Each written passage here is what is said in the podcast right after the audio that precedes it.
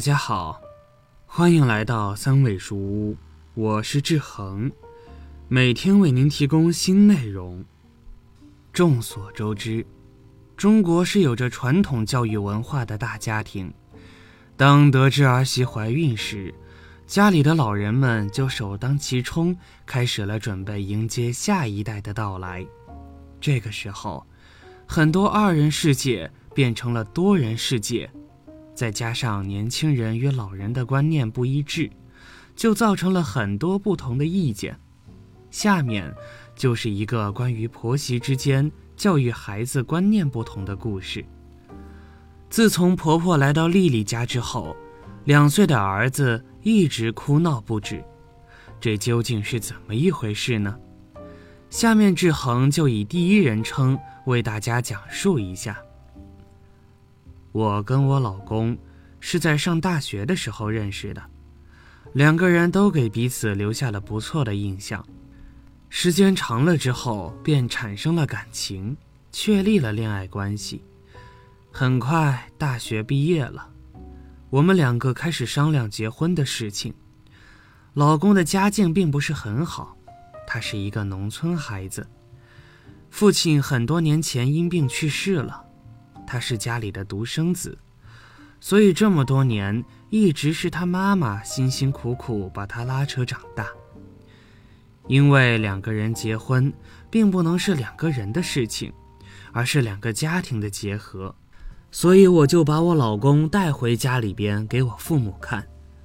父母对老公还是比较满意的，但是得知老公家里的家境之后，我爸妈犹豫了。父母不愿意让我和我老公结婚，其实我也挺理解我爸妈的。谁不愿意让自己的儿女今后的日子过得顺顺利利？但是我和我老公有一定感情基础，于是我多次给我父母做工作，父母最终拗不过我，也就答应了这门亲事。因为考虑到老公家里的家境不好。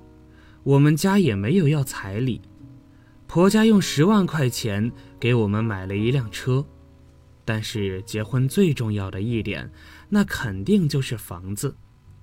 我们相中了一个小两居室，他妈妈拿了十万块钱，我爸妈给拿了十万块，付了房子的首付，我们两个就顺利的结婚了，在城里边也有了我们自己的小家，小日子。过得挺甜蜜的。结婚半年之后，我就怀孕了。怀孕之后，我就辞掉了工作，在家里边安心养胎。挣钱的话，就只能靠老公了。我觉得，我们宝宝出生之后，肯定也是幸福的一家三口。很快，我顺利的生下了一名男孩。生完孩子之后，我就一直带着孩子。老公一个人赚钱，有了宝宝，我们日常生活开销又特别的大，所以手头并不宽裕。我爸妈还时不时的给我们几千块钱，给我们分担一些压力。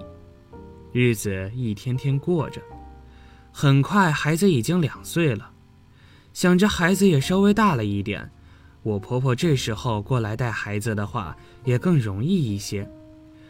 我把这件事情跟我老公商量了，我老公也支持我这个决定，于是他就给乡下的婆婆打电话，让婆婆来城里边帮我们带孩子，我就找了一份工作上班了。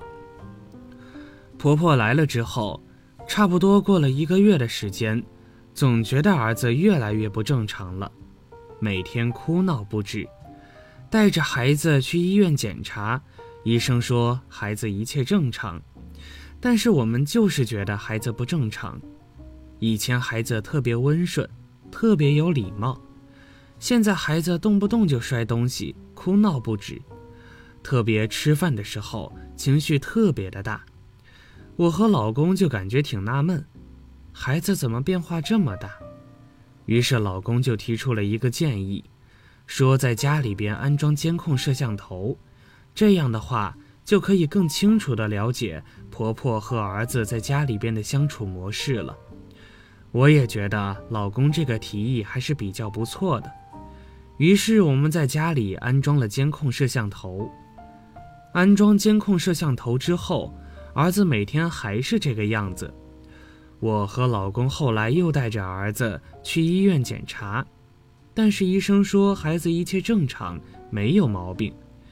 因为这个时候已经距离安装监控一周了，我和老公突然想起来家里安装了摄像头。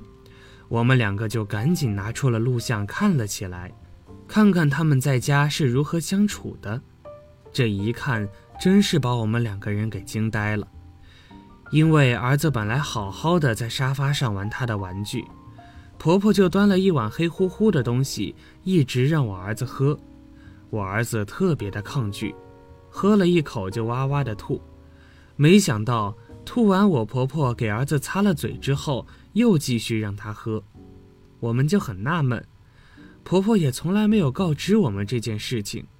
看着儿子现在发生如此的变化，我们心里特别不是滋味。现在找出原因之后，肯定是要询问婆婆了。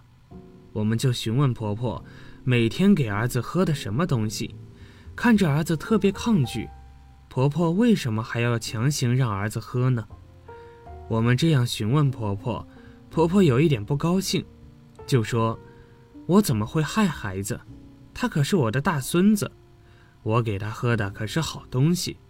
你老公他小时候就喝过。”我老公说：“我怎么不记得我喝过这种东西呢？”我婆婆说：“那也是在你小的时候，你现在肯定忘记了。我们现在就先不说这些问题。”我现在最想知道的是，给我儿子喝的是什么东西。我婆婆就说了，喝的是家乡熬的一些野菜汁。她说喝这种野菜汁对小孩子的身体特别的好，无毒无害，都是纯天然的一些野菜。这个菜熬的汤水肯定有些苦，但是对身体真的是大有好处的。婆婆从来没有跟我们两个人提起过这件事。而且看完录像，我们也得知了儿子是多么抗拒这个东西，一看到这个东西，情绪就崩溃了，导致现在吃饭让儿子喝个粥、喝个汤水，儿子就吓得连连后退，哭闹不止。我真的觉得，如果婆婆再这样和儿子相处下去，儿子心理上会产生阴影的。所以到了晚上。我和老公躺在床上，也在讨论这件事情。因为婆婆年龄大了，不好意思去训斥婆婆老人家，她肯定按照自己的方式去带小孩我们也不能说她对或者是不对，我们毕竟是晚辈，这样大声的和婆婆争论的话，婆婆肯定也会特别伤心。我和老公商量着，这件事情必须要解决。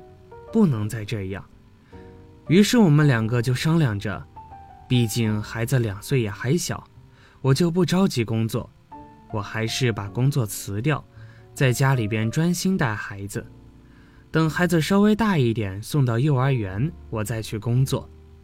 所以第二天，老公就跟婆婆说，我这个公司效益不太好，就辞职在家了，所以就让我在家带孩子。婆婆可以回乡下了，婆婆说：“那也挺好的，现在孩子有人带就行了。”我觉得这样对彼此还是比较好的。还有一点，我觉得孩子还小，所以自己的孩子还是自己带吧。这样的话，让孩子可以健康的成长。如果为了多挣一些钱，让孩子在家里边受罪，那今后孩子的心理上。肯定也会遭受到阴影。在我的细心劝导和安抚之下，差不多过了有半个多月，孩子的情绪有所转变，让我和老公特别的开心。孩子现在心里边特别的脆弱，有些事情肯定无意当中让他的心理产生了一些变化，所以他这个时候更需要爸爸妈妈的爱。我也是下定决心了。等孩子大一点的时候，我再考虑出去工作。这几年就先辛苦我老公了。志恒认为，教育孩子的最主要责任人应该是孩子父母，而不是老人。所以，孩子的父母要尽量和老人沟通好，才能既达到教育孩子的目的，又不伤老人心。大家觉得呢？好了，这篇文章到这里就结束了。建议大家一定要发给身边所有的中老年朋友们看看，也不要忘了右下角点击订阅，和志恒相约，每天不见不散。我们一起成长，一起幸福。